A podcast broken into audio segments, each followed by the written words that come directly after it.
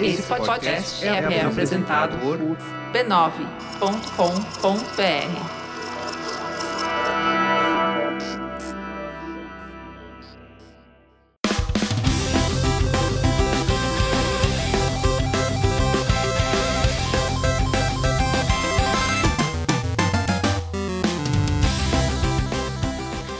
Ao vivo, o Poco Pixel número 65, eu sou o Adriano Brandão, do meu lado está o Danilo Silvestre, tudo bom? Tudo bom, beleza? Maravilha! Qual que é o tema de hoje, Danilo? O tema de hoje é My Name is Lucas. E você vive no segundo andar? pois é.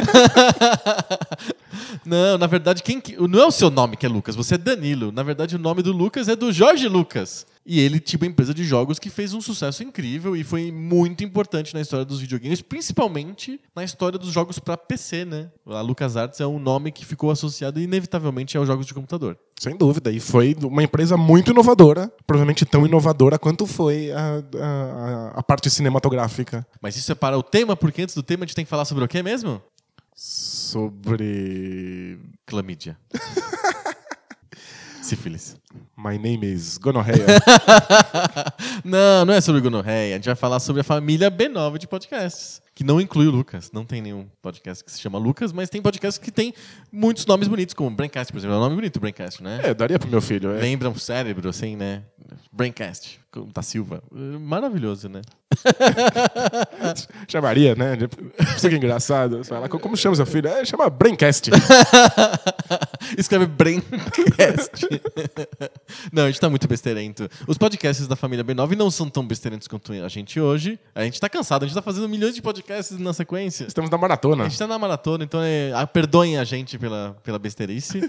Mas se vocês querem podcasts que não são besteirentos, que são sérios, feitos por pessoas muito concentradas, é o b9.com.br barra podcasts. Entre lá, tem mais de 10 podcasts. Tem um monte de gente concentrada e, são... e, e, a gente. E a gente. Tem caras muito bons e tem um pouco pixel. então pode entrar que é garantido, diversão garantida. É isso aí. Muito bom, vamos para o tema? Bora lá.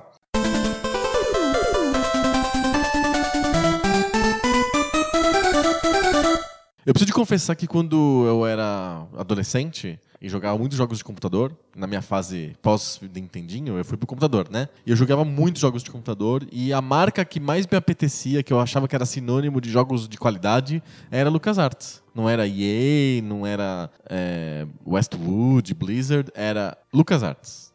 Eu é achava pra... que tinha qualidade de produção assim sem rivais. É para mim eles eram o sinônimo de jogos cinematográficos. Cinematográficos, especificamente é, cinematográficos. Eu, eu, pensava assim num jogo que seria como um filme, um jogo que vai me contar uma baita de uma história de uma maneira envolvente. Era LucasArts. Mas esse é, isso é, isso é um pedaço da LucasArts só, né? Sem dúvida. É. É, é, ela fez muito mais do que isso, na verdade, eu acho. É que a gente ficou, e talvez por causa do nosso gosto incrível por adventure games, ela ficou muito associada a esse gênero, mas ela fez jogos de outros gêneros também. Não de muitos gêneros, mas de outros. Mas de alguns outros. É que eu acho que o que realmente foi inovador, assim, o que marcou a LucasArts na história dos videogames é a parte do Adventure. É né? o Adventure, né? E, e acho que para os mais novos, e aí eu faço a pergunta para você, a, a Adventure é LucasArts, né? A Sierra ficou, ficou mais pro antigo mesmo, né? Sim, é, eu tenho memórias da, das, dos Adventures da Sierra com uma coisa distante que eu via e não entendia uma muito coisa bem o que estava acontecendo. arcaica, velha, né? Exato. O, e, e uma coisa complexa, uma coisa meio fechada. Arcana. Meio difícil de, uhum. de um novato adentrar. Uhum. E a LucasArts parecia estar sempre de braços abertos e todos os point Era acessível. eram acessíveis e faziam sentido. E mesmo quando eu não falava inglês, eu achava que os adventures da LucasArts eram jogáveis. Mas, mas eram. Eu também não falava inglês direito e jogava, por exemplo, Day of the Tentacle tranquilamente. Entendia o, o mais ou menos o que estava acontecendo pelo contexto e as ações do menu lá de use, get, não sei o que, look, eram óbvias óbvias, né? não tinha muito erro, né? Era um dicionário dava conta. É. Exato. E, e, os jogos da Sierra, principalmente os jogos de interface de digitação, exigiam mais é, familiaridade com o idioma inglês mesmo, não tinha jeito. Sem dúvida. E eu acho que um dos grandes méritos, méritos da LucasArts foi criar uma interface que era acessível para um gênero que era muito complicado de adentrar, que Exato. era o Adventure Point and Click. Que é a engine famosa da LucasArts, que é a SCUM. É, S-C-U-M-M, né? É uma sigla que forma uma palavra palavra muito engraçada, Scum, né? Que tem um, é meio pejorativo, mas é o nome da engine da LucasArts. Que é a engine que foi criada para o Manic Mansion, que foi o primeiro adventure da LucasArts que tem esse, essa engine, tem esse formato de menu, etc. E é um baita de um jogo, é maravilhoso. O Manic Mansion é incrível. E aí a Scam foi sendo alterada ao, Foi. ao longo dos anos, mas ela sempre se manteve mais ou menos a mesma coisa, assim, Sim. manteve uma, uma mesma estrutura. Acho que a mudança mesmo acontece no, no Monkey Island, que tem que é por contexto, etc., que depois le- leva pro Green Fandango, né? Exato, aí... e- Acho que é o Escape from Monkey Island esse, não é? É um dos últimos Monkey Islands. Exato, aí que, que aí passa a ser uma engine diferente. né? Exato, que não é mais Scam. Mas é, continua o mesmo processo deles tentarem tornar a experiência do point and click mais acessível. Sim, Até um, um ponto em que ela fica tão acessível, mas tão acessível que ela deixa de ser point and click. exato. E vira outros gêneros e aí desaparece. O mais legal da LucasArts é que assim, é uma empresa que foi, foi nas- nasceu de uma empresa de filmes, uma, uma empresa que é a Lucasfilm, é, que tinha várias franquias importantes, era uma produtora e uma, uma distribuidora de filmes de franquias relevantes, por exemplo, Star Wars, né? Talvez a franquia mais importante e mais relevante da história do cinema. Pois é, provavelmente a mais lucrativa. A mais lucrativa, sem dúvida.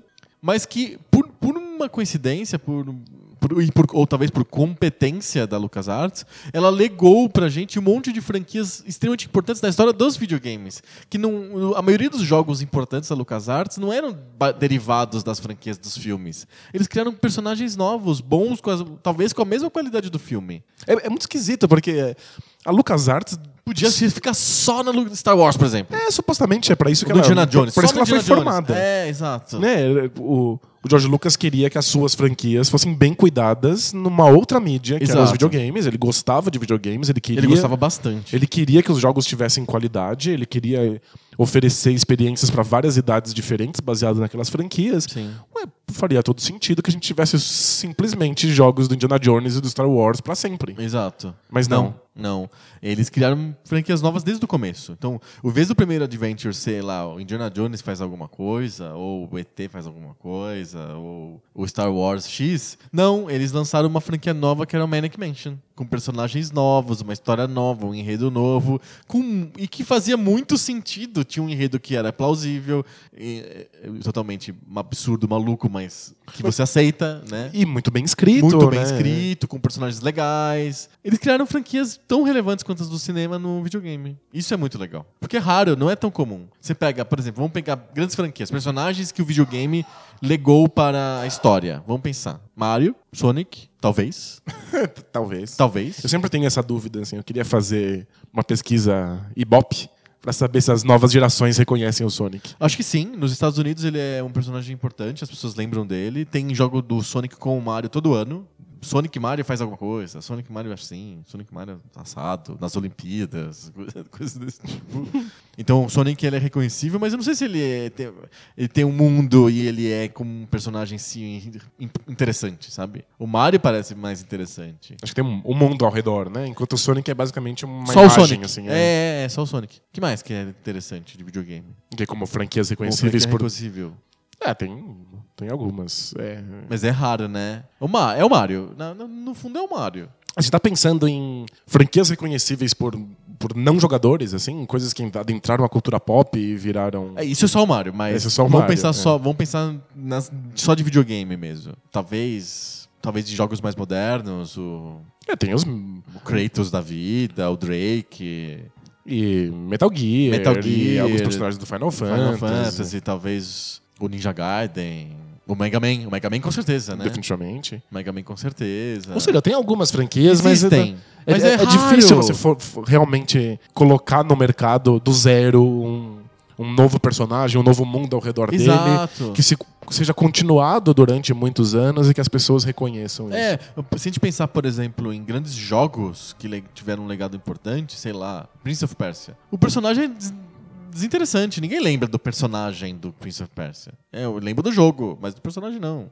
Eu nem sei se ele é um personagem, né? É, exato. Tipo, um casulo oco, assim, né? Mesmo o Link tem dificuldade de se impor como um personagem. Então é, é raro. E a LucasArts conseguiu nos jogos dela criar é, universos e personagens interessantes que se sustentavam sem precisar de apelar para outra mídia. Eram caras que eram re legais, relevantes dentro do videogame.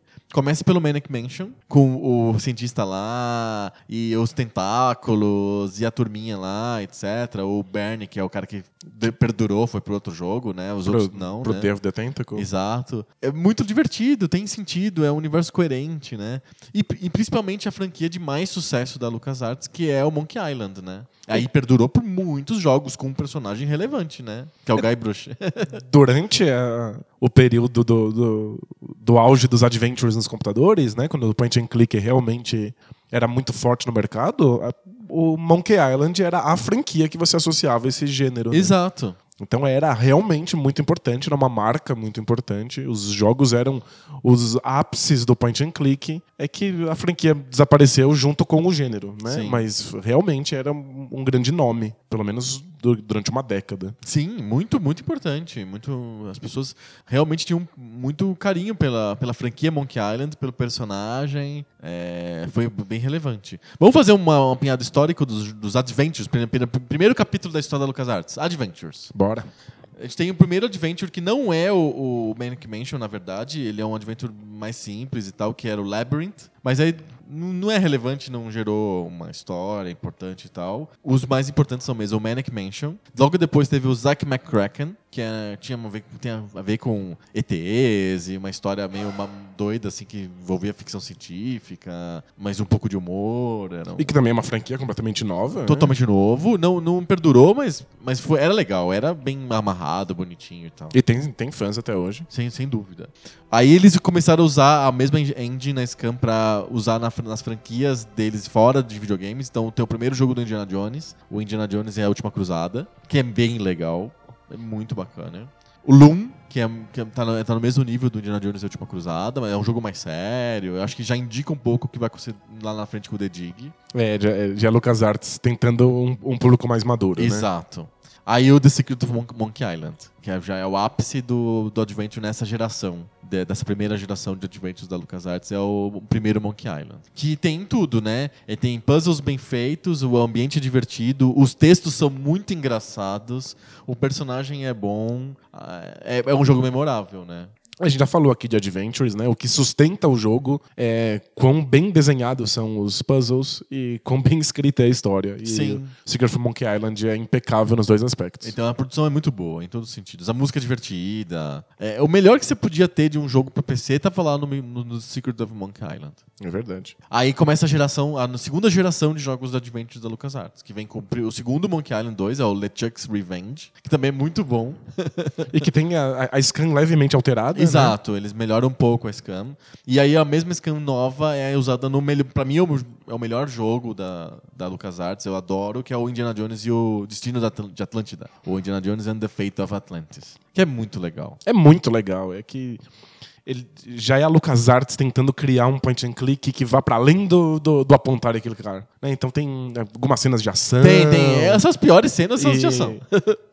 Pancadaria. E eu odeio essas partes. É, Eu- também não gosto nem um pouco. Eu acho que o jogo é muito bom, mas ele não, não, não funciona tão bem assim como, como um todo. Aham. Sabe? Já, já é LucasArts atirando para mais direções. É, eu acho que, ele, é que ela quis agradar muita gente ao mesmo tempo, então ela fez aquela história de você poder escolher o caminho. Você quer caminho mais fácil, o caminho mais difícil, e aí o E o caminho, caminho mais da fácil. pancadaria. É o caminho da pancadaria, é o caminho mais, mais fácil, né? E, e aí ele acaba, o jogo acaba ficando meio inchadão, assim, por causa disso. Mas o, a, a, a história é muito bem amarrada, o argumento é bom, a personagem secundária do Indy, a Sofia, é incrível. É, tem os devices que tem dentro do, do, do, do filme. Do filme não, do jogo. E podia. Devia ter sido filme, né? Devia ter sido o quarto Indiana Jones. É, né? que merda, né? Tinha que ser o quarto Indiana Jones, eles tentaram um negócio de lua de cristal, não sei o quê, uma porcaria. Com a Xuxa. e o Sérgio Malandro. que é uma porcaria, grande porcaria de filme, mas o, o Fate of Atlantis tinha tudo pra ter um, ser um filme legal. Ele tinha duas ideias incríveis. A ideia de Atlântida e os Diários Perdidos do Platão, que é sensacional. É, e o metal, a, história- a ideia do metal, o oricalcum, que é o metal que ele é instável e ele gera energia e gera fumaça, etc. É, é uma ideia muito boa. E, e usar o metal como uma coisa que pode te possuir, porque é isso que acontece no jogo, né? Você, ó, quanto mais oricalcum você tem perto de si, mais ele vai te dominando. Então você tem que lidar com isso também. É muito esperto. Renderia um excelente filme. Essa ideia da a magia, mas ela tá, ela tá centrada em alguma coisa real e, Exato. e plausível. Exatamente. E grande mérito do jogo, você ficar mexendo nos diários do Platão e nos textos e tentando encontrar ali as pistas para que você precisa Isso, fazer, né? a- a é a pens- sensação de ser o Indiana Jones, de estar com Exato. aquele caderninho, né? Exato. O, cade- o lance do Diário do Platão é o seguinte: há várias eh, soluções dos puzzles que você tem que resolver durante o jogo, s- elas, elas, elas estão escritas no, no, no tal do caderninho do Diário do Platão, que, que você tem desde o começo do jogo. Você consegue isso na universidade e você carrega o diário até o final. Então todas as soluções estão lá. Só que não adianta você ter jogado uma vez e anotado no papel, porque o diário é aleatório. Ele muda as coisas conforme o, quando você inicia a aventura. Você tem que descobrir, você não pode pegar a resposta pronta. né? Isso, então, por exemplo, a posição, eu lembro que tinha um puzzle muito divertido, que era você tinha que alinhar é, três ou quatro discos de, de barro que você tinha que colocar dentro de um pino. E a- um, um disco era do sol, outro disco era da lua, outro disco era da montanha, uma coisa assim. E aí você tinha que alinhar. E aí no, no Diário do Platão tava a solução, só que tava assim em forma de poema. O sol se põe a leste, em cima da montanha, Exato. a lua a oeste. Tem que interpretar e transformar. né? Exato, é muito divertido isso. Então, é, é um jogo inteligente, né? É um É- jogo muito inteligente. Embora os filmes de Indiana Jones sejam filmes de ação, se sentir o Indiana Jones não é correr de uma bola gigantesca ou dar chicotada É nas resolver pessoas. mistérios, né? É, é- é resolver acho que- através do- de um caderninho de anotações, linkar uma coisa na outra e finalmente sacar uma coisa que ninguém sacou. O- falando do filme do Indiana Jones né, já, né? O- no primeiro filme e no terceiro filme tem elementos que são iguais a esse do caderninho. Então, por exemplo, no primeiro filme, ele precisa de fa- fazer o cetro, ficar na posição certa pra vir a luz do sol e marcar onde que ele tem que perfurar lá, no, lá no, na, na escavação em Cairo. Então, isso ele precisa das anotações que tem uma linguagem cifrada. No, segundo, no terceiro filme, é, acontece esse dispositivo em dois lugares. No o primeira vez é para descobrir onde fica o lugar onde está o, o grau, que ele tem que juntar os tabletes lá e, e, e forma o mapa, Scanderum, não sei das quantas. E eu- também depois, quando ele tá no, no lugar mesmo, para pegar o, o, o grau, tem as provas. E a, solução das provas tá no caderninho que o pai foi anotando, das coisas que ele coletava nas, E- nos estudos dele. E a graça é que ele não vence as provas dando cambalhota e pirueta. Porque ele é super acrobático. Não. Exato. Isso seria um filme atual, né? Um Aham. filme hollywoodiano heróico atual. Sim. Os heróis simplesmente vão lá e dão piruetas e cambalhotas e vencem. O Indiana Jones foi lá e pega as anotações e o caderninho e ele saca alguma Exato. coisa disso. É, é, é outro tipo de sensação de poder. Sim. E é uma que melhor se, se adequa ao jogador. Porque quando um personagem vai lá e faz piruetas, você está apertando botões, até você, você sente que você é habilidoso. Mas quando você tira um caderninho do bolso e você saca a, a, a charada pra quebrar o puzzle, é você, 100% você que fez isso. Exato. Não é só um simples apertar de botões que faz o personagem fazer alguma coisa. Exato. É por isso que esse jogo, o Fate of Atlantis, é tão satisfatório pro jogador. Porque ele te. É, é- é assim que, resolvendo esse tipo de enigma, com papelzinho, com caderninho, com artefatos antigos e coisas desse tipo, é que você sente o Indiana Jones. Os outros jogos do Indiana Jones de ação, de dar chicotada, por exemplo, teve um que era o Indiana Jones e a Máquina Infernal, que é um jogo tipo Tomb Raider. Eles usaram. É, é, a é engine do Tomb Raider. É né? igualzinho o Tomb Raider, é, É um jogo da ridículo. LucasArts também. Você fica dando chicotada e pulando nos lugares. Você não- o Indiana Jones não é sobre isso. O Indiana Jones é sobre o caderninho, sabe? Ele fica pulando de um, de um, um vagão daqueles aqueles trenzinhos de mina, assim, Sim. né? Fica pulando de um pro outro, se pendurando nas coisas. É um pedaço pequeno do que é ser Indiana Jones. Na, É quantas vezes Indiana Jones a- a- amarrou um chicote em algum lugar e se pendurou como se fosse Tarzan? Uma ou duas nos três filmes. Pois é, mas os jogos ficam Só nisso. ficam nisso, porque é a parte de ação da, e não é o que o personagem é. Não, não é. Você quer ser o cara que resolve o caderninho, não o cara que dá chicotada. Então, esse jogo consegue te dar a sensação de Indiana Jones melhor do que qualquer outro jogo que já foi feito para videogame. Não, sem dúvida. O, inclusive, esse jogo é o tataravô do Uncharted. Sim. da- da- das novas gerações. É que é. que o- várias vezes você tira o, caderninho do bolso e fica tentando é, solucionar algum quebra-cabeça que vai abrir as portas de algum templo antigo. Sim. Nunca tão satisfatório quanto, Quanto o que a LucasArts faz. É. Exato. Porque a LucasArts era especialista nisso. Sabe? É claro que ela faz outros jogos de outros gêneros, mas onde ela realmente brilhava era na construção de um bom puzzle. Exato. É, é uma boa história com bons puzzles no meio. E é isso que, infelizmente, por mais que eu goste de Uncharted, não tem. Tipo, os puzzles são banais, simples, bobos. E o é legal é a ação, né? Vários deles são puzzles sobre você pular e se pendurar em algum lugar. Aham. Porque ele- eles até tentam, eles querem passar essa sensação, mas não conseguem. Não sei se você vai se lembrar, vou falar uma coisa que não tem nada a ver com videogame, mas eu- é uma memória que eu queria compartilhar de alguma maneira. Tava presa em mim, assim, eu precisava soltar. Bota pra fora. Vou dar pra fora. Teve uma época nos anos 90, eu acho que nos anos 90, que a TV Cultura tinha um programa de televisão chamado Enigma. Lembra disso? Nossa, lembro vagamente. Que era tipo um passo-repassa esquisito. Isso, era como se fosse uma gincana, um passe e repassa, só que era com uma ambientação Indiana Jones. E tinha, tinha um cara que ficava liderando times de colegiais, eu acho, coisas desse tipo, em uma- um, um ambiente de provas estilo do Indiana Jones. Com, tipo, mistérios, pra passar, abrir a porta e ah, pegar dentro do- da parede um, um artefato. E aqueles tom- tons marrons na parede. Isso, tudo é. marrom, parece que você tava sempre numa uma pirâmide, dentro da pirâmide, né? eu achava aquilo tão legal. Eu queria ter aquela mesma sensação que eu tinha nos filmes e nesse programa de televisão. E o Adventure, o, o Fate of Atlantis, é que me passava melhor essa sensação. É, é o herói que soluciona mistérios e enigmas e descobre coisas novas, né? Exato. Não é o herói que enche todo mundo de bala. Exato, que foge mais rápido, sabe? Não. né?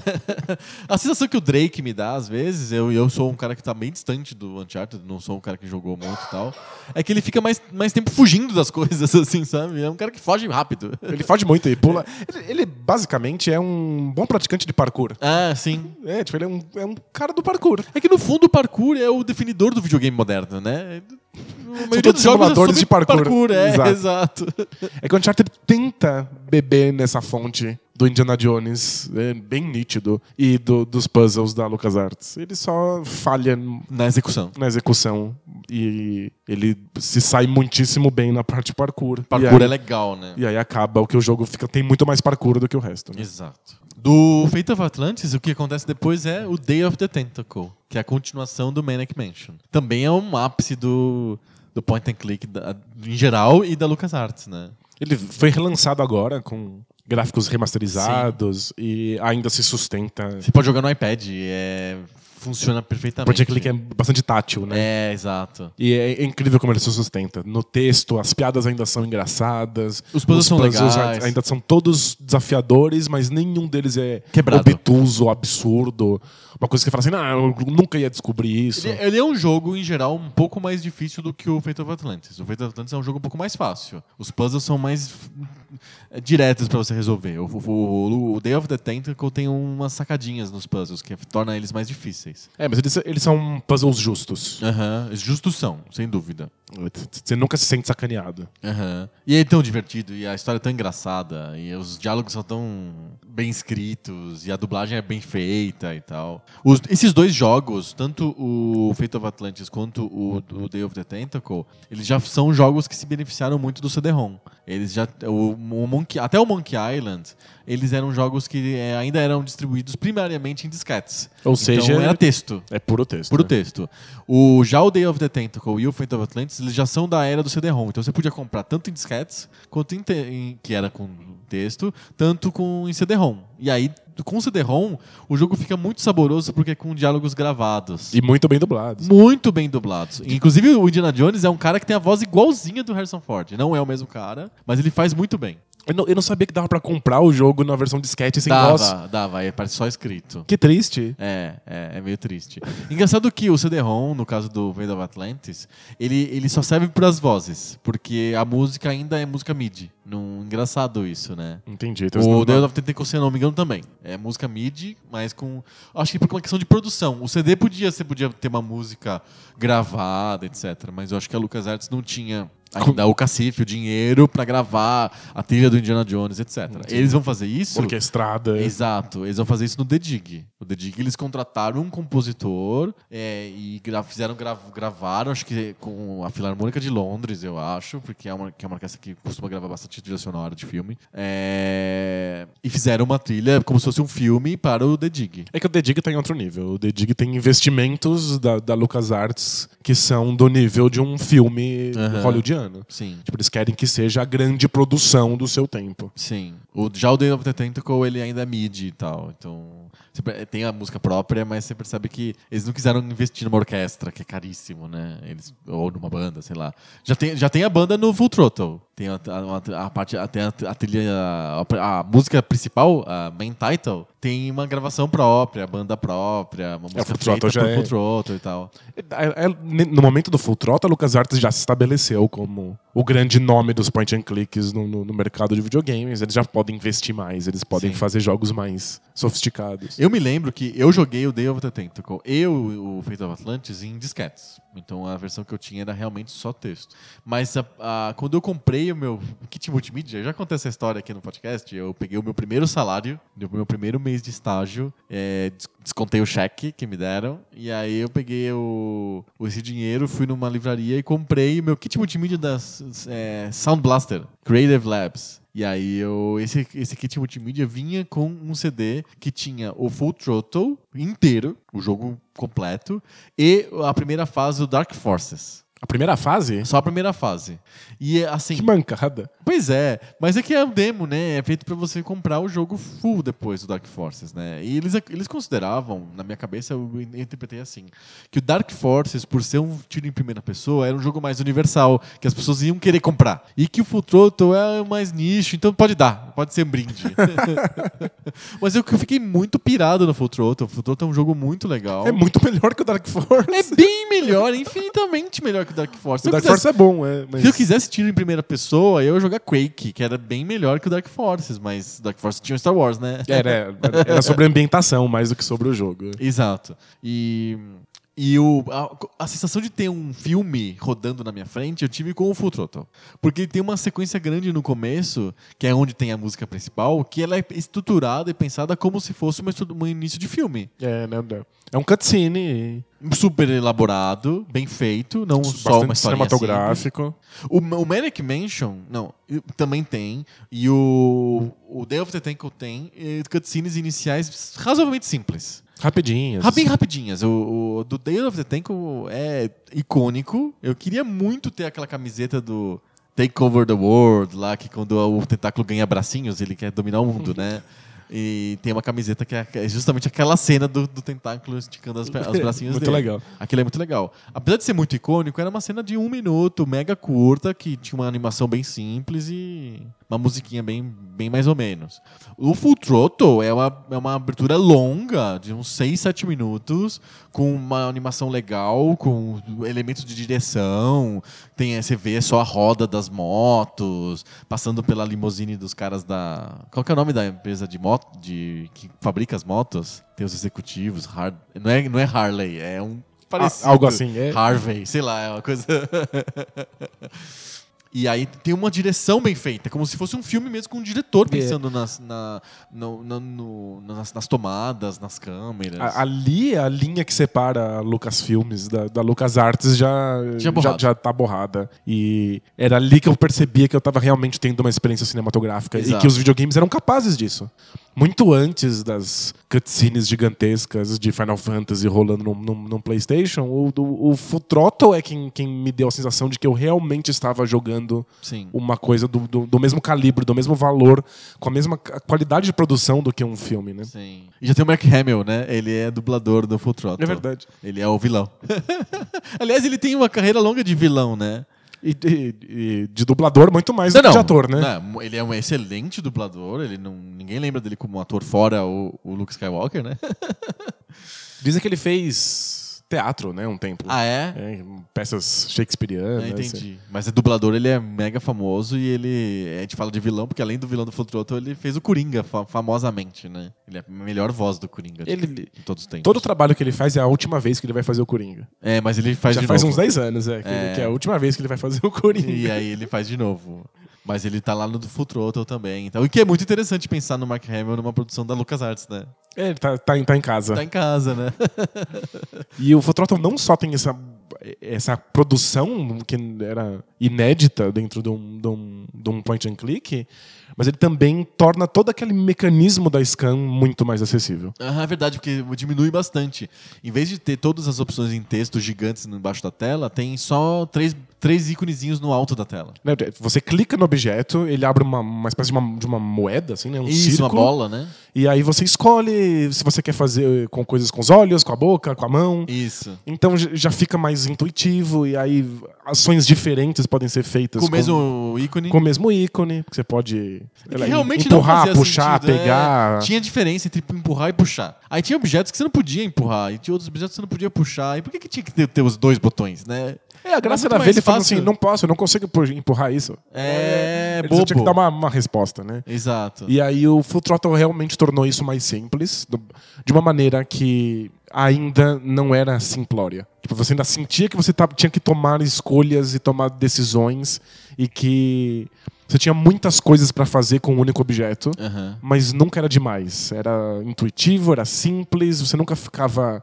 sobrecarregado pela quantidade de escolhas. Depois eles simplificam demais, aí não tem nem mais eu quero usar os olhos, a mão, a boca nesse objeto. É só É clicar. simplesmente clica no objeto. Exato. E aí a, a interação parece limitada, parece que eu não estou fazendo escolhas significativas. É, o personagem é muito poderoso. E Exato. o jogador é menos poderoso, O né? personagem decide o que vai Exato, fazer é, é e o jogador ruim. só aponta pro objeto. É, né? o- acho que o modelo do Futuro é realmente o modelo que tá no, no, no meio dourado, né? Ele é, ele é o perfeito, ele tá no É. sweet spot. A gente consegue ver a linha de ultra complexo com centenas de verbos até o clica no objeto e Aham. pronto. É, a LucasArts está tentando ir nessa direção para tornar o jogo mais acessível. Sim. Mas é ali no meio, no full throttle, onde você sente que você faz escolhas significativas e você se sente inteligente para fazer essas escolhas, Sim. sem ter coisa demais para fazer e desnecessária, tipo empurrar ou puxar. Exato. A gente falou de franquias, de personagens novos e tal, falamos do Monkey Island. Tem uma outra que, que, que surgiu junto com o Futuro que é genial também, que é Sam Max. Sam Max é divertidíssimo, os dois detetives estilo noir, só que são caricaturas, bichinhos de, de desenho animado. É, que tem um jogo, né? Que é o Sam, Sam X Hit the Road. E agora eles fizeram mais jogos, né? Não é mais a LucasArts, mas eles pegaram os personagens. Né? É, do- a maior parte da- das pessoas que trabalhavam na LucasArts foram para Telltale. Aham. E aí a Telltale Fez jogos do Sam, É, Sam X. ressuscitou a franquia, fez o, o- modelo deles de, de jogo seriado, né? Em que são cinco capítulos, você compra um de cada vez. E acho que, inclusive, o primeiro modelo seriado da Telltale foi com o Cinemax. Foi a, Legal. foi a franquia que eles escolheram pra pra testar como funcionava. E os personagens são muito divertidos. São- E eles têm um, um cult following Grande. grande, bem considerável. E acho que foi por isso que a Telltale tentou. Tipo, as pessoas que realmente gostam de point and click, em geral, são muito fãs do Sun Max. Aham. É um baita jogo. É um jogo bem divertido também. Então, pra trazer de volta, eles apostaram ne- ne- nesses personagens. Eu achava muito legal a- essa ambientação no ar, assim, caricatural, né? É, é bem interessante. Eu, eu confesso que na época eu entendia pouco. Aham. Eu não, eu não sacava muito bem quais eram as referências. Sim. Os outros jogos eram mais acessíveis pra mim. Me parece que Sun, Tinham menos referências, né? é, eu acho que o, o Sun and Max era pra um, pra um outro tipo de público. Talvez um público mais velho, que tivesse mais contato com cultura americana, mais tempo, sabe? Ou que, o- mais ou menos o público dos jogos da Sierra. Faz sentido. Os jogos é. da Serra puxavam muito por você ter bagagem cultural. Pra entender as piadas, pra entender as, os- o- as referências e tal. Os da LucasArts eram um pouco mais acessíveis mesmo. É, mas acho que quando a, a LucasArts meio que dominou o mercado, eles conseguiram Diversificar. diversificar. é. Exato. E aí chegamos ao The Dig. É o que veio depois do Full Throttle. E é um jogo meio controverso. Porque a gente já conversou sobre o The Dig no episódio sobre Adventures, né? O The Dig tem ao mesmo tempo uma, uma ambição incrível. Ele é gigante, ele tem é, um cuidado com a produção enorme, ele tem um roteiro que era pra ser um filme, coisas desse tipo. Mas ele sofre com puzzles quebrados, né? É muito difícil o jogo. Ele é muito difícil. Ele é o jogo mais ambicioso já feito pela LucasArts, sem dúvida, em termos de investimento, de, de tempo de produção, de, de, de esforço. Ele foi praticamente abandonado porque não dava certo, tiveram que começar de novo e fazer um outro jogo em cima do modelo. Então, tipo, era realmente um, uma produção incrível no nível dos filmes que, que Sim. a Lucasfilm estava fazendo. Mas ele, ele, eu achei engraçado que ele volta na interface mais antiga. Ele usa uma interface que lembra mais a do Fate of Atl- Atlantis, por exemplo. Ele, ele não usa o modelo do Full Throttle. Ele tem mais opções para o usuário. Exato. Acho que dá mais, ele deixa o jogo mais complexo também. Né? Acho que, era- acho que é- essa era a intenção, né? Porque Aham. o jogo eh, tava realmente mirando num público mais adulto. É um jogo sem piadinhas, com Bem poucas, né? poucas piadas. E as piadas são mais ácidas, sarcásticas. É, com visual Normal, seco assim, né? não, não cartunesco como Exato. os outros, nada exagerado, tenta- tentando o tempo inteiro fazer uma o que eles chamam de ficção científica dura. Aham. né, que é a ficção científica baseada na, Na ciência na mesmo. ciência real que existe hoje no, no nosso mundo. E eu confesso que eu não consigo criticar tanto os, os, os quebra-cabeças Hum. de tão apaixonado que eu sou pelo, pelo, pelo que cerca esses quebra-cabeças. Aham. A- a- a- simplesmente a ideia de que você faça um point and click, você está tentando um público adulto e que você está dando para ele a mesma produção que você daria para um filme, já me fascina. Aham. Tipo, é, quando eu via o The Dig existindo, eu, tipo, eu não acreditava que os jogos, que eram sempre tão engraçadinhos e fofinhos e, e humorísticos, poderiam ser uma coisa realmente séria, que estava tentando falar alguma coisa muito importante para mim. Então, eu sei, os, os quebra-cabeças são muito difíceis. E alguns... São aleatórios. É, aleatório não, mas é, tipo, é, é meio injusto porque você nunca ia pensar nisso. E você acaba descobrindo por tentativa e erro e por exaustão. Mas- eu- a exaustão acho que é a palavra certa, porque eu não consegui terminar. Eu joguei muito The Dig e não consegui terminar. Eu É. desisti. Eu terminei, mas me dediquei de maneira insalubre ao jogo. Aham. Mas definitivamente eu tô num- numa minoria aqui. O jogo foi um fracasso, ninguém comprou, ninguém gostou. O investimento foi monstruoso, o dinheiro não voltou pra LucasArts. Mas eu gosto demais, é provavelmente o meu point and click favorito. É? Provavelmente. Interessante. Eu, eu sempre achei ele fascinante, mas ao mesmo tempo não divertido. Era mais laborioso do que divertido. É que jogos difíceis devem te dar aquela sensação de caramba, olha que eu consegui. E o The Dig falha nisso, porque às vezes, depois de muito tempo não conseguindo, quando você consegue, só fala assim: caramba, era isso? Que droga. Aham. Perdi 10 horas tentando um monte de coisas que faziam mais sentido do que, do que a solução. Sim. E isso é uma falha que você não pode deixar acontecer num point and click. Mas eu não sei, eu, eu- eu- eu- todas aquelas horas de esforço pra mim foram recompensadoras Aham. não na solução, mas existir naquele mundo e ver aqueles personagens reagindo a esses problemas, pra mim era espetacular. Entendi. Tipo, é saber que tanta, tanta intenção, tanto cuidado foi colocado nesse jogo era uma coisa fascinante. Saquei. Logo em seguida, acho que talvez um pouco pelo The Dig, não sei. A LucasArts resolveu mudar um pouquinho de áreas e tentar fazer jogos que funcionassem melhor com videogames, né? E aí ela lançou o, The Curse of Monkey Island, que é o primeiro que tem aquela interface que é só clicar, que levou pro Green Fandango, que é Acho que o, o Curse of Monkey Island ainda te- mantém a interface do Full Throttle. Ah, é? é? É. Qual que é? É o Escape of Monkey Island que muda pra uma interface igual ao do Green Fandango? O Escape of Monkey Island, que já é 3D. Ah, é o 3D, isso. E ele tenta fazer uma, uma interface mínima, que você só interaja com o objeto, e aí o Green Fandango implementa Ah, ela. perfeito. É o Escape, então. Exato, é o escape. O curse ainda é full throttle. É Inclusive, você, full throttle, você né? clica nos objetos e abre uma moeda pirata. Ah, Aí- legal. Aí você escolhe é, os é olhos, a interface do Full. Throttle, é. perfeito. É o Escape que é 3D, né? Isso. Que Que, nem é, o Green Fandango. que é um desastre completo. E dizem que o escape, dizem, porque eu não consigo sobreviver 15 minutos no escape of Monkey Muito Island. chato, né? Mas dizem que é muito bem escrito, que é muito engraçado, que é um dos, um dos Monkey Islands mais legais. Mas não dá pra se locomover no cenário. Aham. Tipo, se eu tenho que ir do ponto A até o ponto B, eu prefiro enfiar um garfo no olho. É, isso prova que storytelling não é tudo, né? Se o jogo tá quebrado, você não consegue aturar uma- a melhor história do mundo. é, não, não, não é sobre isso. Né? Exato. E o, o Green Fandango, eu sei que você é fã do Green Fandango. É, Eu gosto muito do Green Fandango. É uma das ambientações mais originais Aham. que a LucasArts já fez. É que os, os puzzles são ridículos, assim, absurdamente obtusos. Tem coisas que eu, já falei aqui algumas vezes que eu solucionei e eu não faço ideia de por que eu solucionei. Aham. Eles simplesmente foram solucionados. Eu apertei um monte de botão e Não um faz monte de coisa. sentido. E uma hora abriu. Aí eu falei, ah, ah, tá bom, então eu vou. Tá solucionado, então não vou pensar mais a respeito, mas eu não sei o que, o que aconteceu. Aham. É, é triste e é. Pra alguém que, é- que era fã de toda a história da LucasArts fazendo point and clicks, a simplicidade do Game Fandango, a interação única e o fato de que você- ele é pensado para um controle, que você tem que ficar apertando vários botões diferentes para interagir com, com, com o mundo de jogo, é insatisfatória. É, tipo, é esquisito você olhar para um jogo tão, tão bem cuidado, com gráficos 3D, e pensar que ele é inferior a um jogo que foi feito 10 anos antes pela mesma empresa. né? Sim. Você jogou a versão remasterizada, né? Joguei a versão remasterizada. E a experiência foi legal? Ou eles, eles não consertaram nada, né? Eles só remasterizaram. Eles dão a opção de você jogar com dois analógicos, ao invés de você ter que usar aqueles comandos de tanque, que eram padrão na época, e que Aham. hoje a gente sabe que são Muito pior, chatos, pior né? do que gonorreia. é. Os comandos de tanque, sei lá por quê.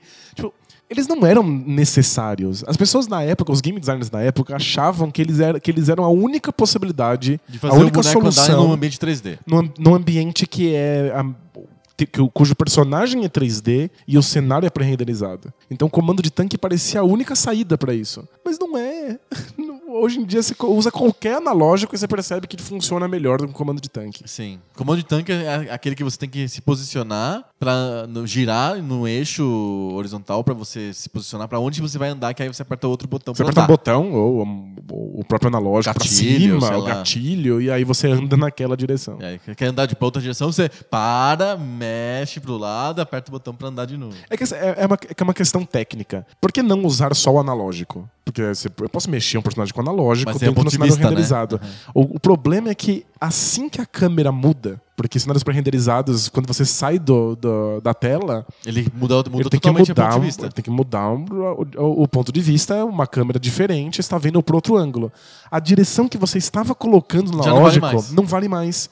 Então é muito fácil que você esteja colocando numa direção, a câmera mude, e a direção que você está colocando manda você de volta para a câmera anterior. Aham. E aí você fica num looping que você fica o tempo inteiro indo de uma câmera pra outra, de uma câmera pra outra. Aí você não consegue mais sair disso. É tão simples de, de alterar. É só deixar que por uns 3, 4 segundos a direção que você estava colocando antes continue valendo independente do ponto de vista. Aham. Tipo, hoje a gente faz isso em qualquer jogo que tem cenário A gente nem pensa, é totalmente É intuitivo. óbvio, é é. intuitivo. Mas na época não. Comandos Parecia de um problema comandos de- insolucionável. E aí comandos de tanque eram a A solução. pra solução. Era a LucasArts tentando entrar no mercado de, de consoles e sair dos computadores. E Ela nunca conseguiu fazer isso, na verdade. nunca tornar Só a com experiência as- acessível Só para com o os jogos controle. de Star Wars agora mais recentes, do 360, do, do PlayStation 3 e tal. Antes não, ela ainda era muito orientada pro computador. Ela não era uma empresa de. Ela fez um monte de jogos para console, mas ninguém lembra desses jogos. Ela licenciava as, as franquias para outras, outras produtoras, só distribuía. Os jogos de console realmente não eram importantes. Ela fazia jogos de computador. E, e o sonho da LucasArts, como o, o que ela fazia de melhor nos point and clicks, era levar esse gênero para os consoles. É que eles nunca conseguiram um modelo funcional. E todas as pequenas sacadas que eles tiveram com o Green Fandango para facilitar o gênero foram implementadas por outros estúdios melhores em fazer adventures, não em fazer point and clicks. E aí todas as, as sacadas da LucasArts foram engolidas por um outro gênero, e aí o adventure dominou os consoles e o Sim. point and click sumiu. Pois é. Então a LucasArts abriu a porta, mas ela nunca conseguiu passar por essa porta. Ela desistiu, né, do, do gênero antes de ver aquilo frutificando. É, em console ela nunca conseguiu. É. Engraçado a gente pensar no controle de tanque não ter funcionado, etc. Porque a outra especialidade da LucasArts, fora os Adventures, são os simuladores de voo. né? É, é intrigante, né? Fazia tanque no, no, no point and click e, e avião no simulador de voo. Exato, com o mesmo tipo de questão de, de mov- movimentação no ambiente tridimensional, né? Os primeiros jogos, além junto com os adventures que a gente listou, a, a LucasArts ela fez uma, uma trilogia de jogos de simulação de voos da Segunda Guerra Mundial que ficaram bem famosos. Dá, dá pra listar aqui. Um deles era. Dois deles eram jogos que você controlava as forças aliadas, que era o Battle, Battlehawks 1942 e o Their Finest Hour, que era da famosa Batalha da Inglaterra, a maior batalha aérea da Segunda Guerra Mundial. Então eram dois jogos que você controlava forças aliadas. Um você controlava os americanos, outro você controlava a famosa RAF, né? A Royal Air Force, a Força Aérea Real Britânica. E aí o terceiro jogo, eu acho que o jogo ficou mais famoso por causa que ele te colocava em outra perspectiva. Você tinha que controlar os nazistas, os nazistas o eixo, que era o The Secret Weapons of Luftwaffe que era com aviões que nunca tinham sido colocados realmente na guerra, mas os projetos ficaram disponíveis e a, meio que a LucasArts meio que viabilizou aqueles projetos da Luftwaffe, que é, a, a, é, é o equivalente alemão da Royal Air Force, é, e você podia controlar esses aviões. É, os aviões... Isso fez muita repercussão. Os aviões não existiam, mas é, poderiam ter existido. A, a é maior isso? parte dos aviões não existia e eram projetos, por isso que chamam The Secret Weapons. Não sei que, que legal, boa sacada. É, porque quando os, os aliados ganharam a guerra e invadiram os QGs alemães, etc., eles descobriram um monte de projetos fodásticos que eles estavam tocando e não, não chegaram, não deram a cabo, é, assim, sabe? Aquele trem canhão gigantesco. É, e míssil nuclear e coisas desse tipo que eles interromperam porque a guerra, a guerra acabou e foi perdida. Mas o jogo tenta resgatar alguma dessas armas, alguma dessas aviões de guerra e coloca para você controlar. Nossa, é parece último... muito legal. É, a ideia é muito interessante. É, é, são jogos de PC. E eu me lembro que. É, eram parecia... boas simulações? Eram simulações ok, assim, sabe? Não era muito perfeito, nem muito ágil, nem uma velocidade incrível. Eram jogos lentos, né? Mas para quem tinha aquele tesão pela, por aviões, e principalmente quem tinha tesão por Segunda Guerra Mundial, e tem muita, muita gente, gente, que tem tesão louco por Segunda Guerra Mundial. É um bicho gigantesco. Hein? Exato. Aqueles jogos eram era um parque de diversões incrível para as pessoas. Só que eles usaram a mesma engine de simulação de avião e jogaram dentro do universo Star Wars com os jogos que fizeram mais sucesso de simulação da LucasArts, que eram jogos que simulavam as naves do Star Wars. Eles usaram a mesma engine, é, já estava pronta. estava é. pronta. E faz muito sentido. Porque uma das coisas mais legais do Star Wars, se não for a mais legal, é a, a, a, a batalha espacial. É, o combate de nave é, é o que todo mundo tem realmente vontade de estar exato, lá. Exato, exato. Eu, se eu quero fazer alguma coisa em, no mundo de Star Wars, são duas. É brincar com sabre de luz e batalha de nave espacial. E, curiosamente, simular que você está segurando um sabre de luz nunca foi uma experiência satisfatória. Não, eles tentaram fazer melhor agora no jogo de Kinect, né? Que é o Star Wars Kinect, que é um desastre, né? Tem, a LucasArts fez alguns jogos de, em primeira pessoa em que você usa sabre de luz. É o Jedi Knight. Jedi Knight os, né? Jedi Knights. O, e você tem vários estilos de empunhadura baseados em, em estilos de kendo e de estilos de samurais. E tipo, é muito legal ver aquilo acontecendo. Mas não funciona. Mas nunca é gostoso, nunca é fluido. Eu nunca sinto que eu realmente estou com o sabre na mão. Uhum. Agora, com as naves, você sente que está lá controlando. É. É.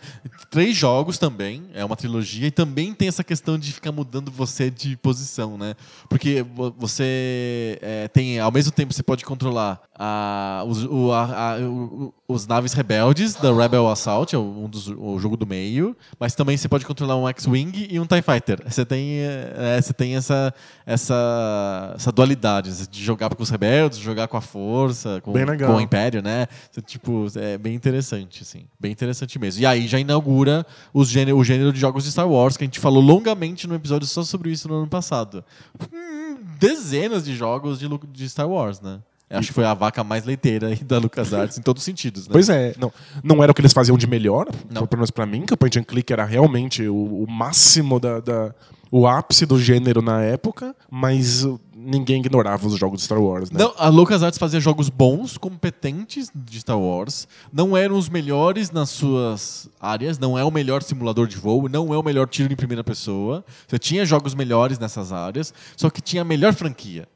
E... Tinha o Star Wars ali para você jogar o tiro em primeira pessoa do Dark Forces, que a gente já setou. É um jogo de tiro em primeira pessoa, em que você controla, inclusive, o... É, tá no lado do Império, né? Você é um Stormtrooper, né? O Dark Forces, ou você tá infiltrado?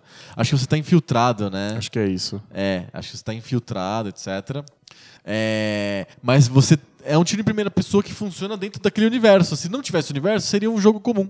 Pois é. Pode não ser o, o melhor tecnicamente, mas usa o que a Lucas, o que a LucasArts era espetacular em fazer, que era criar narrativas e escrever bons roteiros.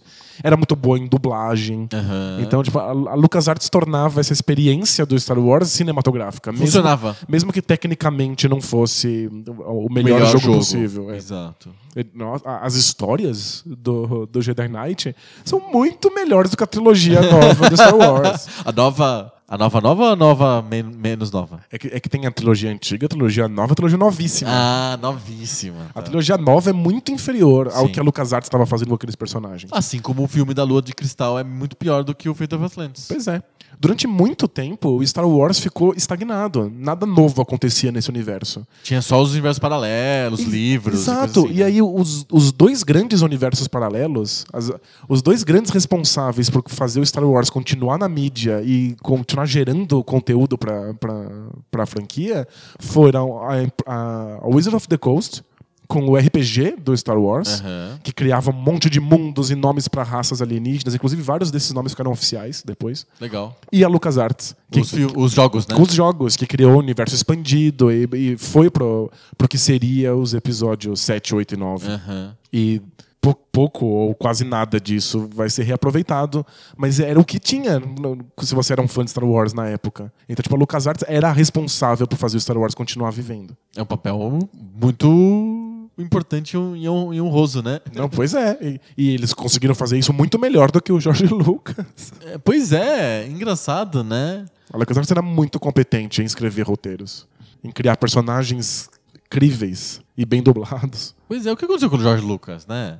Ele perdeu a mão. O que aconteceu com ele? Porque assim, a gente sabe que ele nunca foi um bom diretor. Não, não, não- nunca foi o, o- O forte dele. Nunca, nunca foi nem o que ele queria fazer, assim, de fato. Ele era um cara que criava histórias, ele era um cara que criava os argumentos que e que dava boas, do- boas indicativas para o roteiro, mas E não que- era um bom diretor. E que era um bom produtor, um bom editor. Ele é um excelente produtor, muito bom produtor, mas ele não é um bom roteirista, ele é um bom criador de argumentos, mas não um bom roteirista, e não é um bom diretor.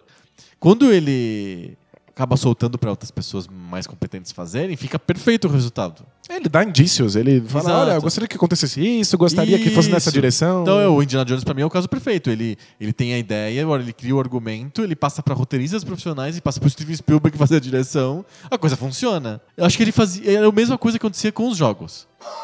Ele tinha, ele tinha o poder de juntar as pessoas mais capazes ao redor dele. E ele criou uma equipe campeã na LucasArts Nossa, fazer os melhores jogos. E a LucasArts tinha uma quantidade enorme de pessoas muito talentosas. Sim. É só pensar que várias delas foram fazer outras coisas. O Tim Schafer, que é um dos grandes responsáveis pelos point and clicks que a gente falou até aqui. E o Ron Gilbert, são E o- os dois, né? E ele, o, o, o, o agora tem uma empresa só dele, em que ele faz os, os jogos dele. Ele é um, um grande nome da indústria. O Gilbert está trabalhando ainda Sim. também. Tipo, a gente acompanha a carreira dessas pessoas, porque eles eram realmente muito, muito talentosos. Sim.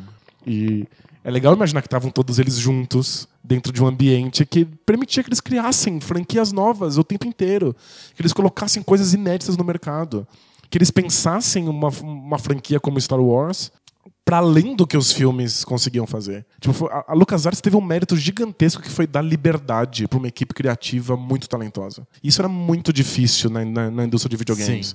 Em geral, você simplesmente monta uma equipe e fala, faz mais desse, faz mais uma continuação, faz outro Ninja Gaiden, faz outro Mega Man. E a LucasArts fala- dava a carta branca e falava, olha, faz uma nova franquia, faz um Cria novo point and personagens click novos, aí. é. Faz um jogo de Star Wars, faz. Mas faz com a tua história, num- num- numa nova continuação, num outro universo, novos personagens. E é por isso que a LucasArts é tão fascinante, né? É Você olha para os jogos, você percebe a criatividade. Sim. Mesmo quando não dá certo, mesmo quando o The Dig é um fracasso, não tem como você não perceber quão criativo e apaixonante e novo aquilo é. Sim. Ainda é. Você joga The Dig hoje, o jogo ainda é diferente de qualquer outra coisa. Perfeito. É impressionante o que a LucasArts conseguiu E, e- construir. E aí, pra encerrar, eu acho que tem a- o, o nome faz sentido. É, Eu sei que tem o a Electronic Arts, também tem arts no nome. Mas, de alguma maneira, ele, eu- a LucasArts pensa os jogos como, como coisas que são criativas e não como coisas técnicas. Eles não estão preocupados em ter a, a- Apesar deles terem feito as, as cam, depois terem feito a music, aquela interface de som, de música que muda dinamicamente. Que eles etc. dizem que ninguém nunca percebeu, que foi É, inútil. É, Mas às vezes é, coisas bem feitas tecnicamente são aquelas que você não percebe, né? é verdade. né? Se você perceber, você não tem alguma Não, coisa não errada. tá tão bom, é. É, não tá tão bom. É, eles levavam o jogo nessa, na- nessa pegada criativa mesmo. Como se fosse um estúdio de cinema. Com pessoas que conseguem escrever, que têm ideias, que criam personagens em primeiro lugar. A parte técnica é em segundo lugar. Eu acho que isso resume bem o que a gente espera de um jogo. Perfeito. Acho que esse é o legado principal da LucasArts. E a gente que viveu muito a- o período de auge da LucasArts foi muito influenciado pelo que eles estavam fazendo. Sim. Eles, pelo menos a LucasArts me ensinou o que esperar de um jogo. Aham. E eu quero esse grau de criatividade e de. Inventividade. De inventividade. E produção bem feita. Exato. É isso que eu espero de um jogo.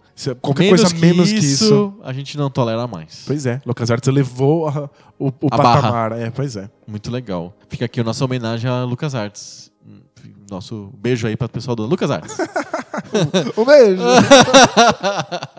Debate bolso? bora, bora lá. Bora.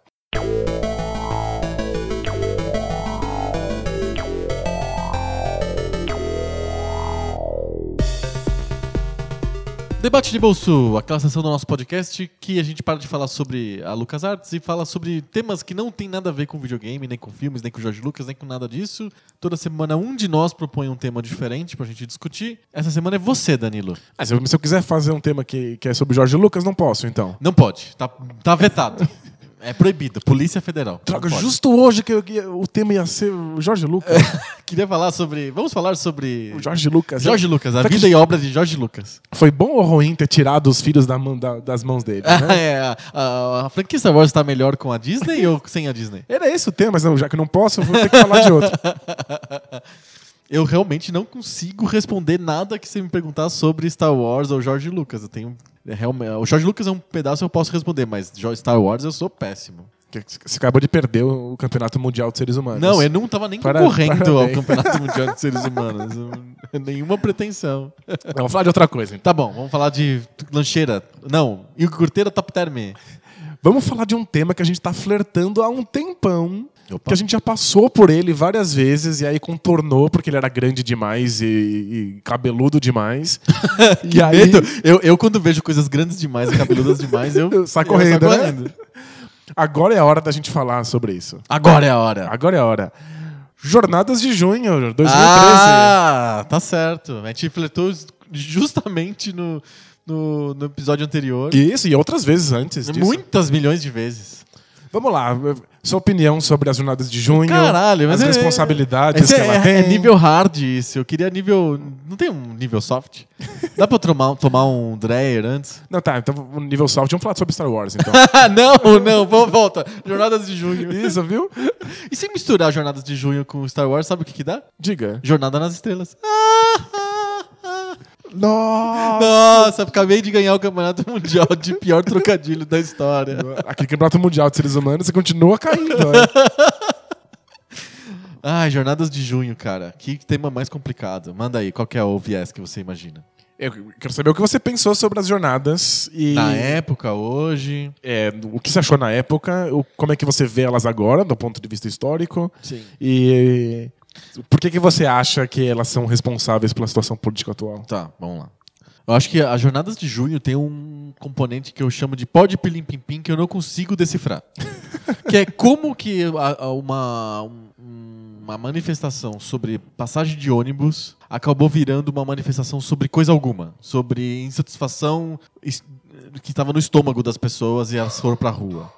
Tem alguma coisa que, que fez isso virar e eu não sei exatamente o que, que é. Ah, Tem livros novos sobre as jornadas de junho que, eu- que eu tô louco pra ler mas que eu realmente não li, não tive acesso ainda a esse material. E eu queria entender, eu queria saber o que essas pessoas pensam, o que, que fez a jornada de junho virar. Porque a princípio eram manifestações pontuais do movimento passe livre sobre aumento de ônibus. Não tinha aumento de ônibus e metrô, né? Eram aumentos combinados, né? Porque isso foi, vamos lembrar, vamos, as jornadas são de junho, mas elas meio que começam é, um mês antes, maio, coisa desse tipo, com os- as primeiras manifestações sobre a- a- aumento da passagem de ônibus. Sim. Isso foi em 2013 e era, foi o primeiro ano da- dos novos prefeitos ou foi o segundo ano? É, foi o primeiro ano dos novos prefeitos. Eles, eles foram eleitos em 2012 Isso. e eles, entra- eles se foram empossados em 2013. Perfeito. Então, isso já, já era metade do governo Dilma, porque ela foi eleita em 2010 e começou em 2011. Então, em 2013, ela já tinha dois anos de, de cargo. Ela era a presidenta há pouco tempo. E.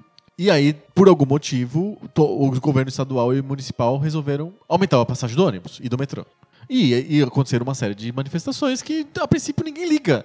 Quando tem manifestação contra aumento de passagem de metrô, de ônibus, é, ah, tem uns caras protestando. E tem cara protestando o tempo inteiro na cidade. Tem vários focos de protesto constantes. Quem acompanha é, rádio de trânsito ou Twitter de trânsito, que nem eu faço, por exemplo, para poder me locomo- locomover melhor na cidade, você sempre tá vendo que tá tendo uma manifesta- manifestação dos sem terra, não sei aonde, dos sem teto, não sei aonde, não sei quem, não sei aonde. Sempre tem manifestação. Tem sempre duas, três manifestações por dia em São Paulo. É Quase uma Buenos Aires. Buenos Aires ficou famosa como a cidade das manifestações Sim. em que as pessoas não ligam mais. É, como tem manifestações diárias, a pessoa passa, tá tendo uma manifestação ali. É, Ninguém liga. Não precisa nem saber sobre o que, do- sobre o que é. né? Exato, ninguém liga. Tá todo, todo mundo nem aí pras manifestações e São Paulo é mais ou menos isso. E aqui em São Paulo, toda vez que sobe o preço da passagem de ônibus Tem do metrô, manifestação. tem manifestação. É- tem é manifestação, clássico. tem greve, sempre acontece alguma coisa, só que são coisas isoladas. Por algum motivo que me escapa, e eu não sei se esses, estu- esses estudiosos, sociólogos, historiadores que estão escrevendo esses livros conseguiram descobrir o motivo, tem algum motivo, um elo perdido aí que, pum, fez as, as manifestações entrarem na pauta do dia. Eu não sei se é é a imprensa que, que viu naquilo uma coisa que podia ser interessante. Eu não, eu realmente sou uma, uma pessoa que não acredita em, em teoria da conspiração, em, em imprensa que trabalha é, junta, maquinando coisas. Eu realmente não acredito. Eu, para mim, a lei de. A lâmina de Hanlon funciona, que é a lâmina que diz que entre uma, uma causa planejada e a burrice, a burrice é a causa provável das, da, das- da maioria das coisas. Então, acredito que. Não, realmente eu não acredito que a imprensa faça coisas maquinadas e pensou, vamos usar essas manifestações, vamos inflar e vamos mandar as pessoas pra rua. Eu realmente não, não, não acredito nisso. Mas tem alguma coisa que me escapa. Que eu não sei o que é que fez a ma- manifestação sobre a passagem de ônibus virar uma manifestação genérica sobre todas as ins- insatisfações que as pessoas tinham. É, Eu acho que realmente a imprensa não tem nada a ver com isso, porque a imprensa só mudou de ideia sobre as manifestações No- no final no, delas. No final, É. quando elas já, já tinham se tornado um fenômeno de massa. Exato. Então, realmente, eu não sei exatamente qual que é o chance que Tem aquele ponto que, que ficou famoso, que é o Datena tendo que mudar ao vivo de ideia em, em tempo real durante o programa dele. É, eu não, não, não, não me lembro É, disso. tipo, é, virou um marco Aham. do, do, das jornadas de junho. Foi quando ele tava lá, ma- Malhando mais uma vez malhando as manifestações e mostrando elas ao vivo enquanto elas aconteciam no programa dele. E aí ele fez uma daquelas enquetezinhas que ele sempre faz, diga aqui, qual, o que você acha? Você é contra ou a favor desse, desse vandalismo? E aí As pessoas eram a favor. as pessoas começaram a ser muito a favor, muito a favor, e o contra começou a cair, ficar inexpressivo. E aí ele viu aquilo lá e mudou de opinião ao vivo, no meio do programa. Do tipo, não, mas é porque.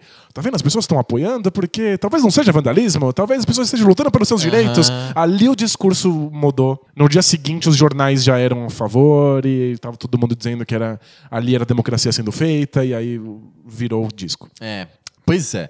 O que eu acho que talvez tenha acontecido. Eu acho esse ponto de inflexão aí do Datena muito interessante. É muito divertido. Turning point muito interessante. Tem no YouTube, assim, divertido. é. muito, muito intrigante. Mas o que eu acho que pode ter acontecido é o seguinte. Muito, vários anos antes, no final do governo Lula, começou a ter, começou, começaram a serem, ficarem mais vocais, e mais falastrões e, e mais presença, principalmente nas redes sociais, os movimentos de direita contra o governo Lula. É, movimento Brasil Livre, é, que mais? Esses caras aí, tem vários desses, né? Mas acho que o mais famoso, que as pessoas lembram mais, é o Movimento Brasil Livre e o Revoltados Online. Isso.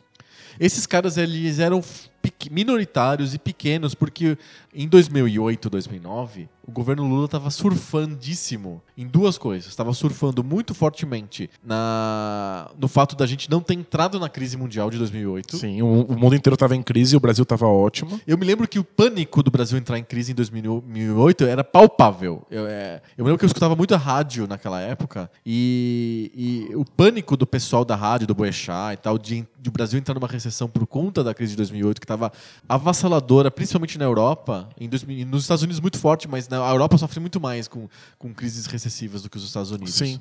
É, eles estavam com muito medo de que acontecesse alguma coisa no Brasil e ficou famosa a declaração do Lula que no Brasil ia ser só uma marolinha. Exato. E, e foi o que aconteceu. Ali foi só uma moralinha. É. Ali, realmente, em 2008, foi só uma marolinha. O, o governo fez algumas coisas que co- cobraram a conta depois, mas ah, na hora parecia que eram uma- vacinas infalíveis para a crise econômica. Eu me lembro que a mais óbvia de todas era ele diminuir os impostos de várias cadeias produtivas. Estimulou as pessoas a comprarem. E aí não teve, não teve crise, porque as pessoas estavam com geladeiras mais baratas na frente delas, elas estavam comprando. E elas tinham empregos que já. é, a economia estava crescendo já há algum tempo. é, houve um aquecimento todo de- do, do, do interior, do Nordeste, graças a várias políticas que o próprio governo fez de, de redução de impostos, de Bolsa Família, etc, etc, fez com que muita gente que não tinha acesso ao mercado de consumo começou a ter isso juntando com diminuição de impostos dos produtos, IPI de geladeira, de carro, A etc Nova ficou com imposto zero de, de, de por imposto bastante federal. né? tempo, meti- medidas paliativas à, à crise mundial, fez com que, ao contrário, o Brasil começasse a crescer muito no momento em que o mundo estava tava com problemas. É, Portugal ficou com 30% de desemprego e o Brasil tinha pleno emprego, a 6%. 6%. Nunca tinha acontecido isso. Ao mesmo tempo, o Brasil começou a ganhar Copa do Mundo, né? Tipo, ganhou a, o, direito- o o direito de sediar, é. sediar a Copa do Mundo, ganhou o direito de sediar as Olimpíadas. A capa da Economist era a famosa capa do, do Cristo do Redentor decolando. o gigante, É, exato.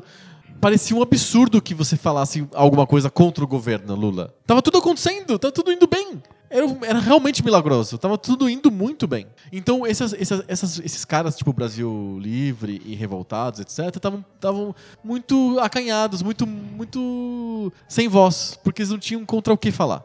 Quando a eleição do- da, da Dilma, ela foi eleita a reboque da popularidade do Lula, mas não foi uma eleição fácil. Teve segundo turno. Aliás, todas as eleições do Lula teve segundo turno, ao contrário do Fernando Henrique.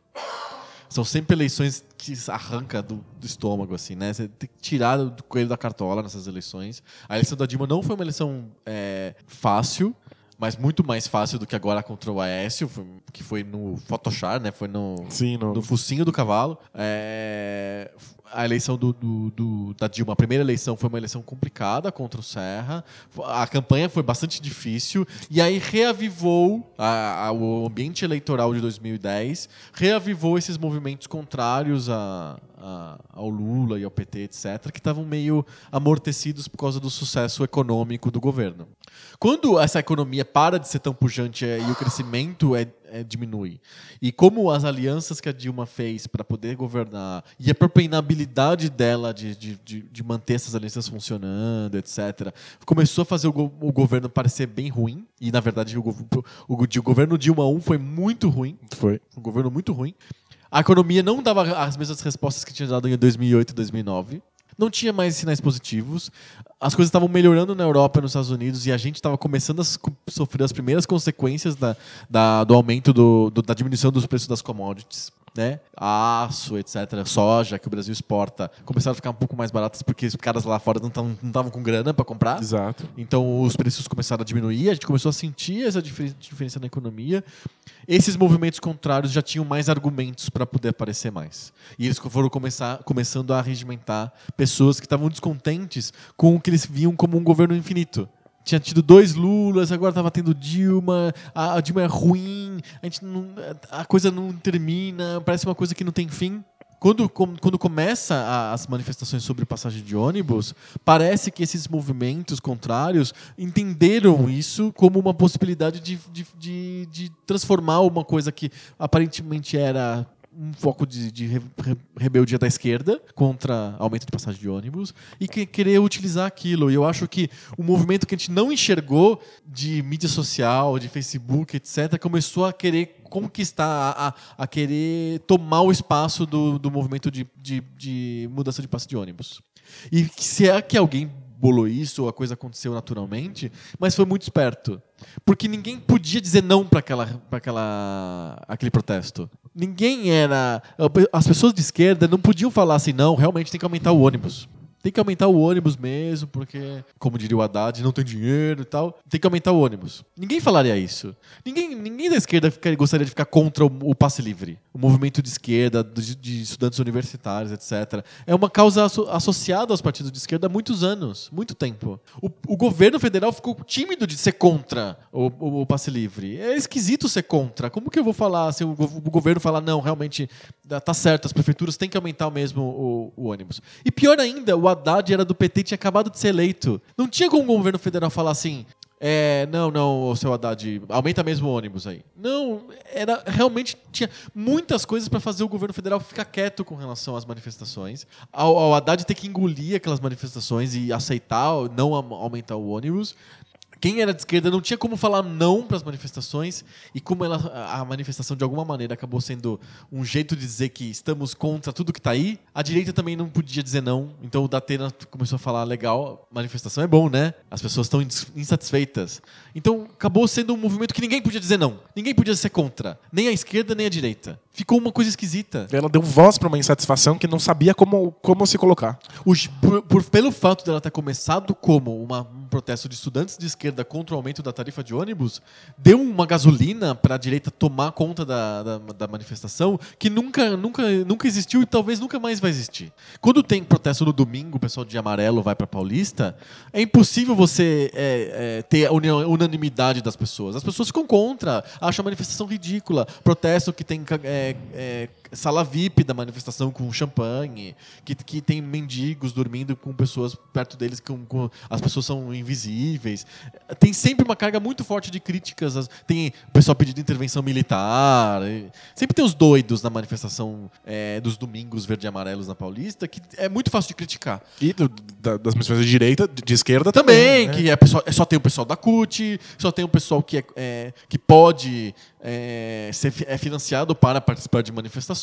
É, são manifestações totalmente criticáveis. As jornadas de junho não, elas, elas era- deram um checkmate nas pessoas e ninguém podia criticar. Tanto que as pessoas de esquerda estavam amplamente favoráveis às manifestações no começo. Sim, ela, ela- a esquerda percebeu que as, as manifestações mudaram de tom no meio do No caminho. meio, elas perceberam depois. E não tinham o que fazer. E eu me lembro das pessoas desesperadas, por exemplo, a Sinara lá, a socialista morena no Twitter, falando assim: gente, volta pra casa! Para! Volta pra Foi- casa! foi muito bizarro, deu tudo errado. Desesperando, assim, tipo, deu tudo errado!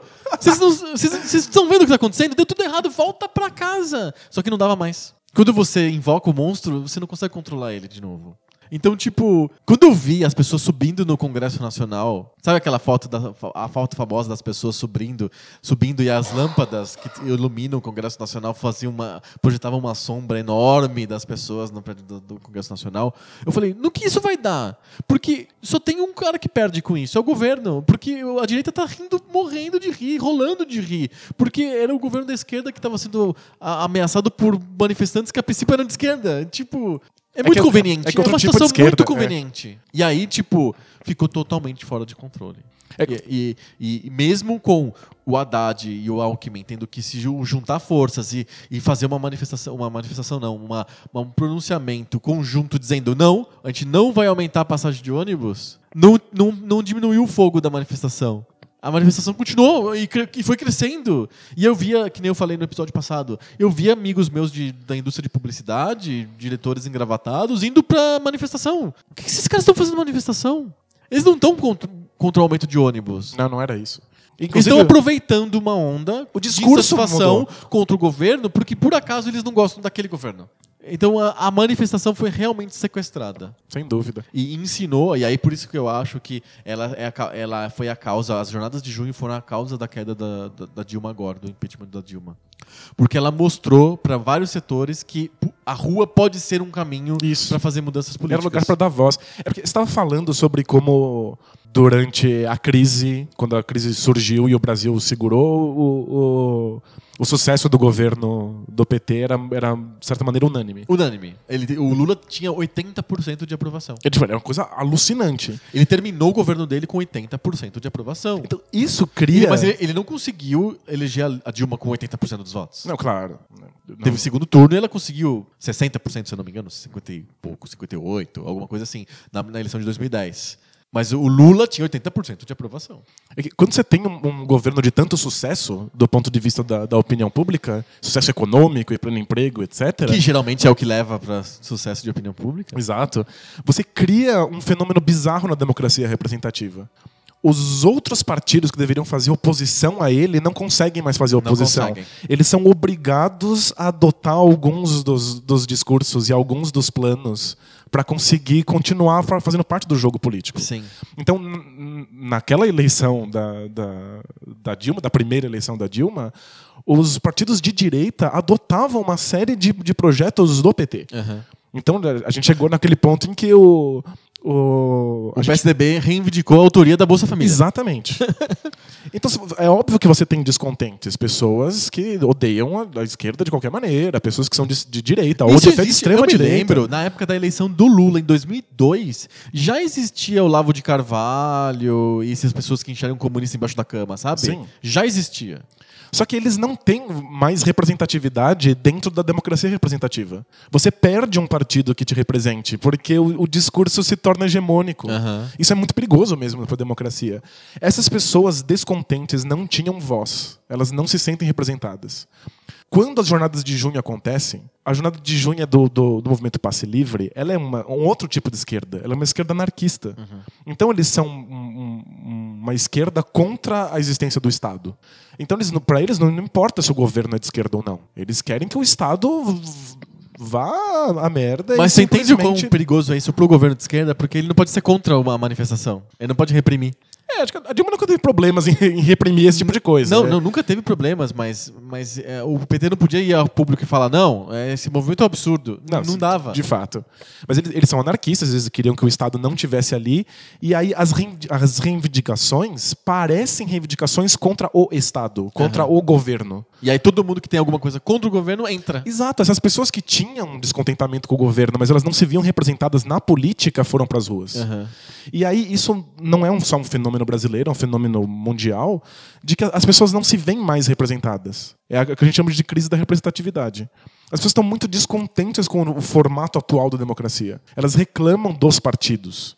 E aí todas essas pessoas descontentes que não tinham partido que as representasse foram para as ruas, estavam representando elas próprias ali e começou a ter aquele grito do sem partido. Aham, eu lembro. Então, quando essas manifestações do, do, do, do movimento Passe Livre, elas são anarquistas, mas elas sempre tiveram lado a lado com vários partidos de- de- da esquerda tradicional. PCO, PSTU, Que, porque eles PSOL são, mesmo. porque eles são partidos de, de esquerda que também não são representados pela democracia representativa, porque eles não elegem ninguém. Ninguém. Eles também não têm voz.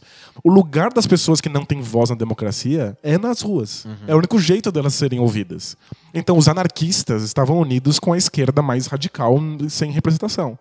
E eles foram expulsos da- das manifestações logo no começo. Porque o povo que estava descontente com o governo de esquerda foi para lá e tirou os partidos. Mas me, me- me responde uma coisa. Curiosidade, por que, que você foi nas primeiras manifestações? Você pessoalmente? Então, é, eu tenho um. um- Eu imagino que você deve ter percebido um dia que a, a coisa mudou e você parou de ir, né? Não foi. É, eu tenho um- um- uma parte anarquista em mim, Não, que, sei. que- que ainda existe. Aham. E me parecia muito fantástico que estivesse surgindo um tipo de política para além da, da, Da política, da política tradicional. Uhum. Sabe, as pessoas estavam realmente ali e eram várias ideias contraditórias e as pessoas estavam realmente conversando e discutindo e dialogando e aquilo parecia que iria conquistar alguma coisa. É, filhote bizarro do Occupy Wall Street, sabe? Aham. Pessoas muito distintas, com pautas muito distintas, que pareciam concordar com o inimigo comum. E o inimigo comum era essa ação do Estado que cobra da gente o transporte. Só que rapidamente os- a, a direita descontente começou a levar as plaquinhas de não é sobre 30 centavos. né? É, era sobre outras coisas. Era sobre não contra qualquer tipo de governo, mas aquele governo. E não era sobre, sobre arranque daqui todos os partidos. Era esses partidos que não me representam. Aham. E durante uma das manifestações eu comecei a ver que tinha pessoas de direita e de pessoas de extrema direita ali no meio das manifestações. A manifestação percebeu isso e rachou. Então, uma parte da manifestação, eu lembro, eu lembro bem que ela começou na Praça da Sé. Uma parte da manifestação, que era uma parte mais associada à direita, seguiu em direção à Paulista.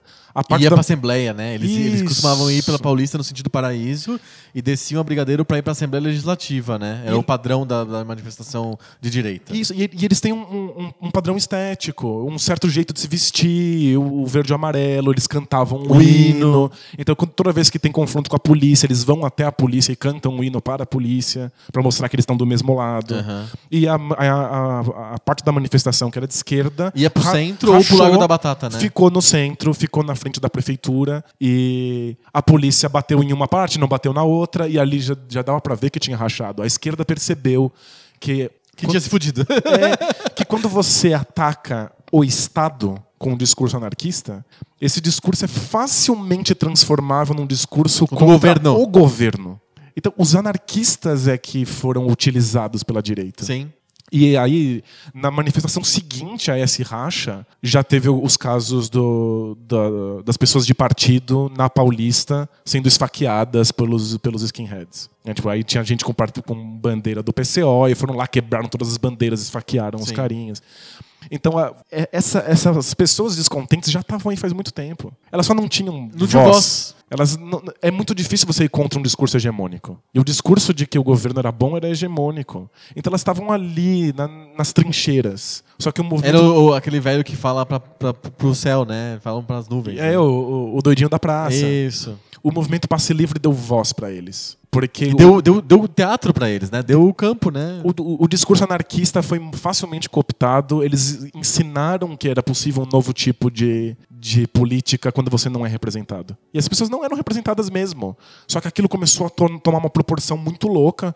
Aconteceu, especialmente porque a polícia estava batendo em todo mundo. E quando a opinião popular foi de que aquele movimento era legítimo. Pô, a polícia tá batendo, né? Que, que absurdo. Que absurdo. A polícia sempre bateu em tudo quanto é manifestação. Naquele momento se tornou absurdo, porque as pessoas sentiam que aquilo era alguma coisa interessante. Que a, que a, reclamação era válida. Que tu- que- que repre- aquele movimento representava todo mundo que tem um tipo de angústia ou problema, que significa 100% das pessoas, né? Todo mundo tem algum problema, né? Certo? Em, em geral, essas manifestações são um lugar em que você abre mão de alguma dissidência em nome de um inimigo comum. Aham.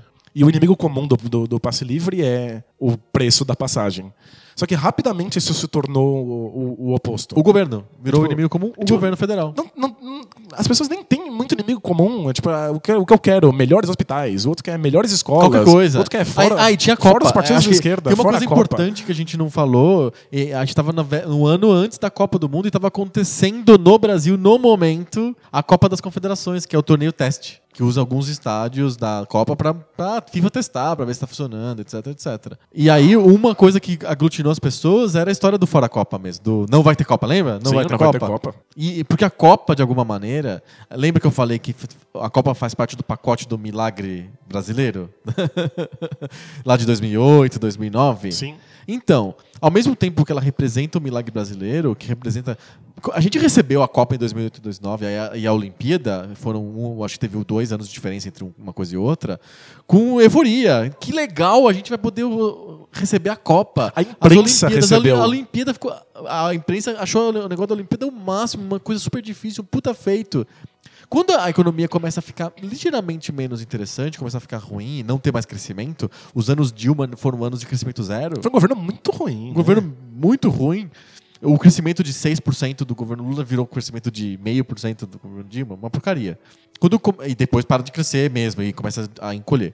É, no- quando a economia fica menos interessante, a Copa parecia era vista como um desperdício de dinheiro. Que absurdo! A gente está com problemas aqui e a gente não vai ter que gastar milhões com estádios e não sei o quê. E aí parecia que era um discurso muito gostoso por todos os lados. A esquerda achava esse discurso interessante. Por que, que o Lula? O Lula ficou louco. O que, que ele quis fazer com Copa e Olimpíada? O que aconteceu? O cara assim, tava correndo a barriga. Qual que era o problema dele? A esquerda começou a ser muito crítica também do PT. E aí a direita, obviamente, né? é, ou ela faria, ela adoraria ela ter a primazia de ser a dona da Copa do Mundo, mas ela não, ela perdeu. Então, é, não é contra a Copa. Ela, a direita no fundo gosta da Copa. Ela quer a Copa. Ela quer mostrar um Brasil forte, mas não o Lula mostrar isso, que o Brasil é forte, ou a Dilma mostrar que o Brasil é forte. Quer que eu mostre que o Brasil é forte. Então os dois eram contra a Copa. Parecia um discurso muito, muito fácil também. Pois é. A, a, o negócio da Copa foi uma coisa relevante nas manifestações. Foi, ela, ela uniu pessoas de, de posições políticas opostas. Você tinha ombro a ombro contra a Copa e contra o governo, a extrema esquerda e a extrema direita. direita. O, o problema é que. E não a extrema. Não, aí era a extrema esquerda e a direita, até, inclusive o centro. O cidadão comum apolitizado, que a gente pode colocar lá no centro por falta de opção, mas no fundo o centro significa direita, todo mundo sabe disso, né? Ele estava lá representado. Não, sem, sem não precisa ser da extrema. Não, o que eu quero dizer é que Aquele cara médio Inclusive que, que gosta da, de, da, ideia de aposentadoria, que gosta da ideia de ensino público e educação pública, mas que é, não gosta desse negócio de sindicato, né? Não gosta desse negócio de MST, de, de, de passeata. E no fundo ele gosta de um Estado, ele é apaixonado pelo Estado e contra o governo, sabe? É, é o é cidadão médio comum, né? Faz sentido. Ele estava representado naquele, naquela passeata. Ele estava assim. Okay. Os extremos também estavam lá. Uhum. E o fato de que eles estavam unidos como porque os dois lados com descontentamentos, os dois lados contra a Copa, um contra o, o governo, o outro contra a ideia, o conceito de Estado, é, gerou essa a, a quantidade de pessoas. O ponto é que deu voz por um por um, um, uma, uma, quantidade muito grande de pessoas que estavam descontentes e que a esquerda não queria que tivesse voz. Sim. Que, que para a esquerda é perigoso que tivesse voz. Exato. E aí, e, e, mas, é aí mas, foi, saiu... mas foi quando a esquerda percebeu que estava dando errado que realmente a coisa terminou. Porque aí, a, a, a, aos poucos, as manifestações ficaram só exclusivas da direita. É, mas... Aí, aí a, a, ela foi perdendo um pouquinho o gás e aí passou uma semana mais ou menos, já estava com bem pouca gente na rua. Mas teve um ápice que parecia que estava todo mundo na rua, que não tinha ninguém que não estivesse na rua. Meu Deus, era o Brasil inteiro na rua. A, a sensação, né? É, o a sensação. Você ligava né? a televisão, era helicópteros mostrando como cheia estava a rua. Eu morava pertinho da Paulista, morava na, perto da Brigadeiro. E a, a Brigadeiro é o, onde as pessoas descem, as pessoas de direita desciam para ir para a Assembleia Legislativa.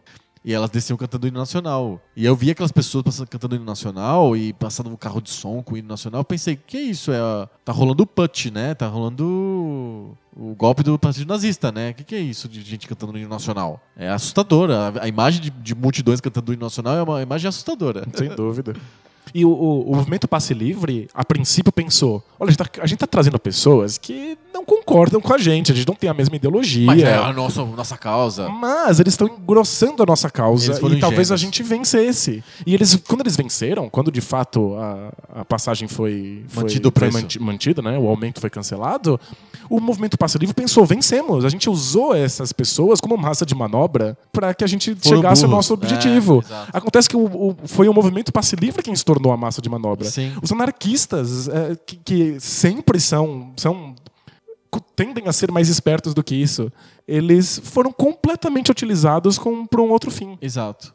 E na opinião pública, a manifestação se transformou ninguém mais via ela como uma manifestação de, de, de esquerda. Não, ninguém acabou. entendeu ela como manifestação contra a existência do conceito de Estado. Não, era manifestação contra os problemas do mundo. E aí é, os problemas estavam todos simbolizados na figura do governo federal.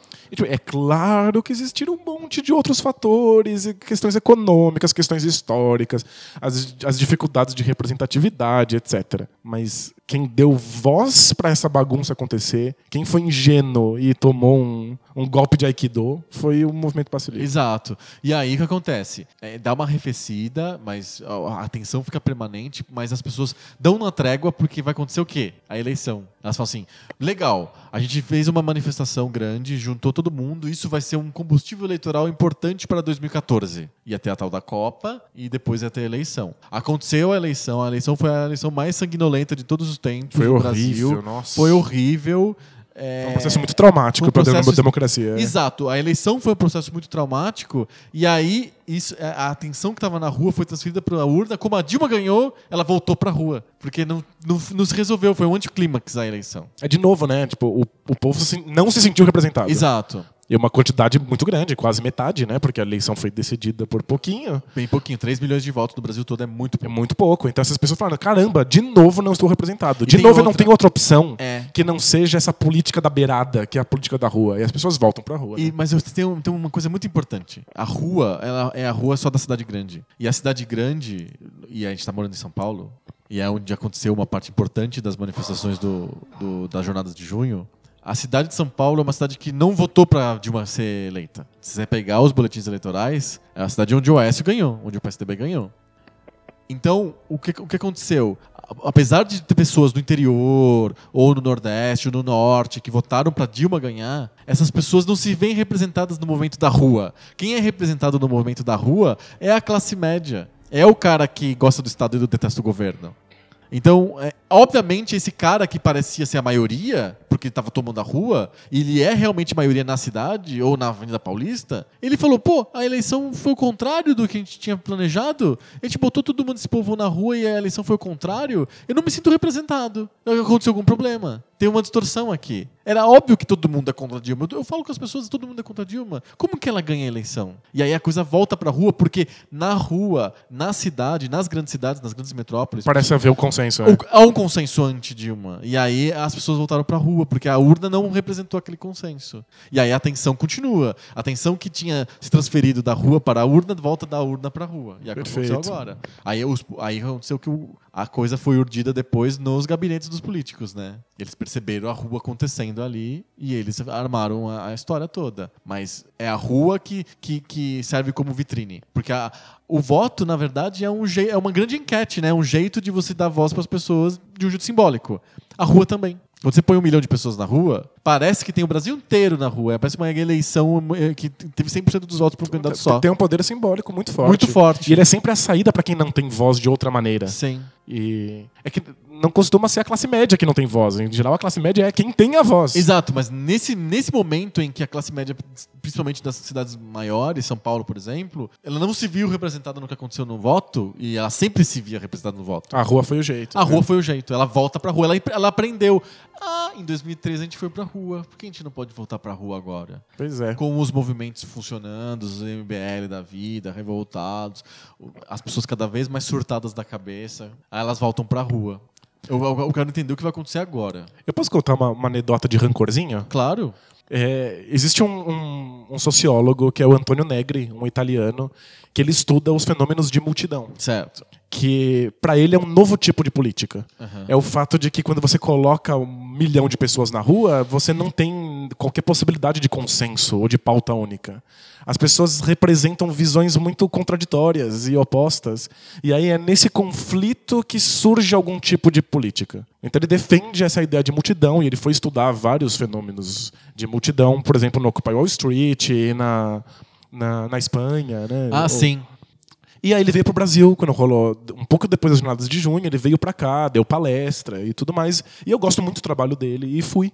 E aí depois que ele falou sobre as jornadas de junho, e parabenizou o Brasil por estar fazendo esse novo modelo de democracia, eu fui fazer uma pergunta pra ele. E eu perguntei se ele não achava que ao invés de pessoalmente, assim. pessoalmente, mas, é, eles Não. abriram para perguntas, Aham. inclusive com tradutor, tradutor Pro italiano. pro italiano simultâneo. E aí eu fui lá no microfone e perguntei pra ele se ele não achava que ao invés de uma política múltipla, o que a gente estava vendo no Brasil era uma massa de direita que estava simplesmente aproveitando esse poder popular para inverter a intenção original. Dando legitimidade, né? E aí ele falou que ver na multidão um caminho para a direita era coisa de fascista que eu devia ser um fascista. É, pois é. E aí as pessoas que estavam lá, que eram Aplaudiram ele. um monte de jovens de, que tinham participado das manifestações e muitos anarquistas aplaudiram ele, inclusive me ameaçaram no banheiro. Tipo, olha lá o fascista na fila do banheiro, sabe? E eu fui pra casa de cabeça baixa com o rabo entre as pernas e E foi o que aconteceu. foi o que aconteceu. Foi justamente o que aconteceu. A, a- a história, os acontecimentos deram razão a você e não a, a, a Negre ou Nigre? Negre. é- Negre. É, por isso que eu contei a anedota de rancorzinho. É o rancorzinho? é o tipo, ah, tá vendo? pode até ser que, a, que a- aquela manifestação fosse realmente plural, mas em algum momento ela realmente toma um lado. Sim. E o, o lado não foi o das minorias. né? Não. não foi, foi o lado foi da classe média. Exato. É evidentemente o lado da classe média. E não tem mais símbolo do que da era que estamos vivendo agora do que a capa da Piauí desse mês. Que é uma- uma- um desenho bonitinho, colorido, estilo cartilha de alfabetização, com o, o Temer chegando em casa com a faixa presidencial, sendo recebido pela mulherzinha de avental e o filhinho que corre para recebê-lo, com passarinhos cantando. É uma coisa muito fofa. Cerquinhas brancas. Cerquinhas brancas, um mundo feliz. É o mundo da classe média, né? É o mundo em que você não, não, não, devemos mexer nas coisas. Elas, elas estão sufi- suficientemente agradáveis. É o, é o caminho que a gente está tomando agora. O que vai acontecer no futuro, eu não sei. Se isso vai.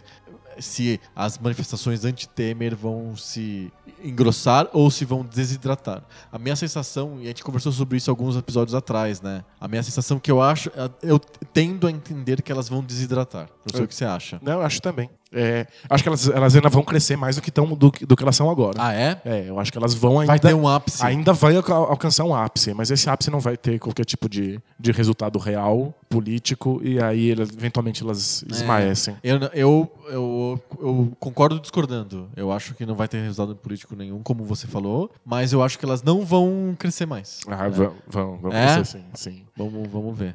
Cartinhas? Cartinhas? Cartinhas!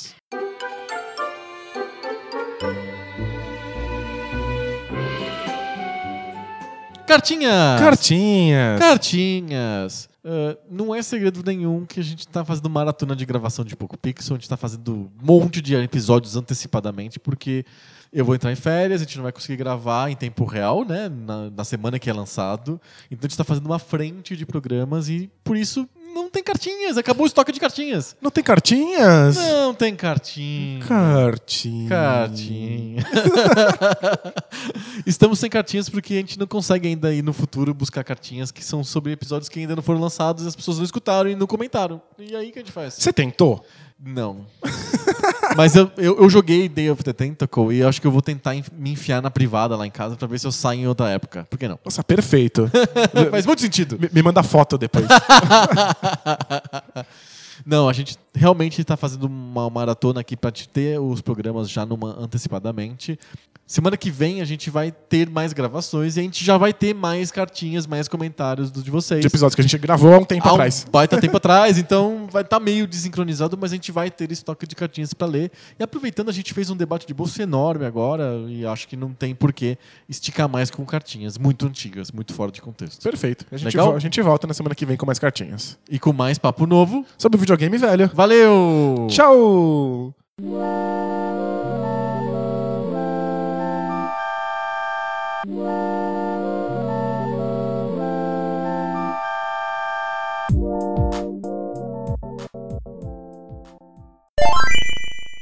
Ao vivo, Poco Pixel número 65. Meu nome é. Eu não, perdi. Ao vivo, Poco Pixel 65. É 65 ou número 65? tá, tá difícil hoje.